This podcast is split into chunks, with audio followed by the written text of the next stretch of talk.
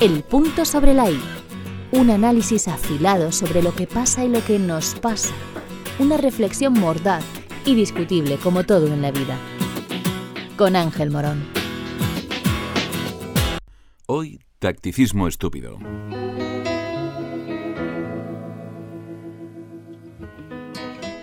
El poder. Ese es el objetivo. A toda costa. Caiga quien caiga y pasando por encima del quien se ponga o, se resista. El ser humano, desde que se hirió sobre dos piernas, siempre ha tenido querencia por el poder. Porque eso de mandar sobre los demás da mucho gusto. Pensar que dominar, gobernar, regir te convierte en alguien especial, superior al resto. Y además luego llegan los caramelos como la pleitesía, la subordinación, los asesores, los pelotas aduladores y los coches oficiales. Y la capacidad nada desdeñable de influir, qué maravilla, en la vida de la gente. Esa muchedumbre siempre susceptible de ser manipulada para favorecer los intereses de quien manda o de quien aspira a mandar. Sí, la política es la búsqueda permanente del poder, cuanto más mejor. Nunca es suficiente. La democracia occidental, con el sufragio universal, es la imperfecta herramienta para conseguirlo. Cada día son más los que reniegan del concepto actual de democracia y hablan de la abstención como método para deslegitimar un resultado electoral y cuestionar así la manera en la que el pueblo es gobernado. Es una reflexión lógica, teniendo en cuenta la deriva gubernamental de los países occidentales. Posiblemente la humanidad en un futuro más o menos lejano, si es que no se extingue antes, se regirá de otras maneras. No estaremos allí para saberlo, así que podemos elucubrar todo lo que queramos. Lo que nos alumbra hoy es lo que podemos valorar. Asistimos a una degradación social continua que la pandemia ha acentuado sin duda.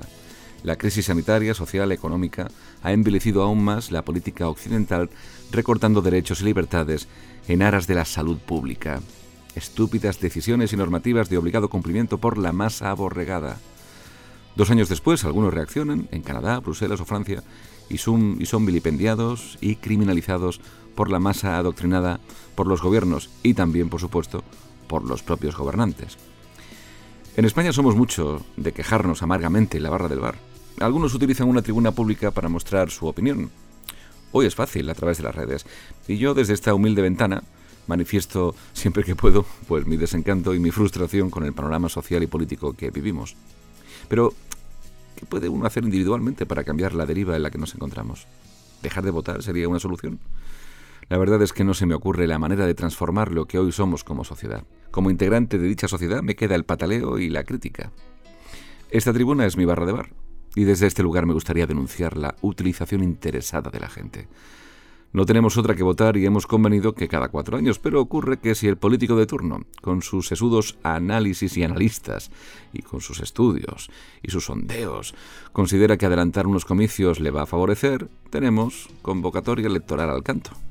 Lo hizo en Madrid la señora Ayuso con la premisa de que iba a ser presuntamente desalojada del poder por un posible contubernio traicionero. Le salió bien. Y ahora lo ha vuelto a hacer un compañero de partido, un tal Mañueco, con similar excusa. Los sondeos los carga el diablo y el tipo se dejó llevar por ellos, aunque seguramente también fue empujado por su líder, Pablo Casado, ese eterno aspirante a político carismático. Las pretensiones de este tipo han llevado a su acólito regional a un collejón bastante oscuro. El resultado de las elecciones en la comunidad de Castilla y León dibujan el escenario que la ciudadanía, aquella que se ha animado a votar a destiempo, ha querido. Un fiasco para el tacticismo del Partido Popular, cuyos dirigentes nacionales pensaban en demostrar que ya hay un cambio de ciclo y que su asalto a la Moncloa es cosa hecha prácticamente. Cosas del bipartidismo. Ah, no, que, que esta película ya no es cosa de dos, que hay más abejas revoloteando en el panel. Y hay una cada día más gorda. La están cebando, demonizándola constantemente. Tanto mentar al diablo y ya está a la puerta de las instituciones porque la gente, esa que es utilizada, mangoneada y manipulada, a veces muestra así su rechazo, lo llaman voto de castigo. Pero la descalificación permanente con el sello de ultra extrema derecha a una formación política legal no hace más que retratar malamente a quienes una y otra vez insisten en la necesidad de sacarles de la política, ese juego de intereses con el poder como único y gran objetivo. A Mañueco se le torció el gesto la noche electoral, una victoria amarga de incierto desenlace. No se sorprenda si la pandilla, de forma contumaz, se niega a encontrar un acuerdo de gobierno y vuelven a convocar elecciones para que así la gente vote y vote y vuelva a votar hasta que el resultado sea el que convenga. La política es un necio juego que cada vez provoca más hastío y repulsión. ¿Has escuchado? El punto sobre la I. El podcast de Ángel Morón.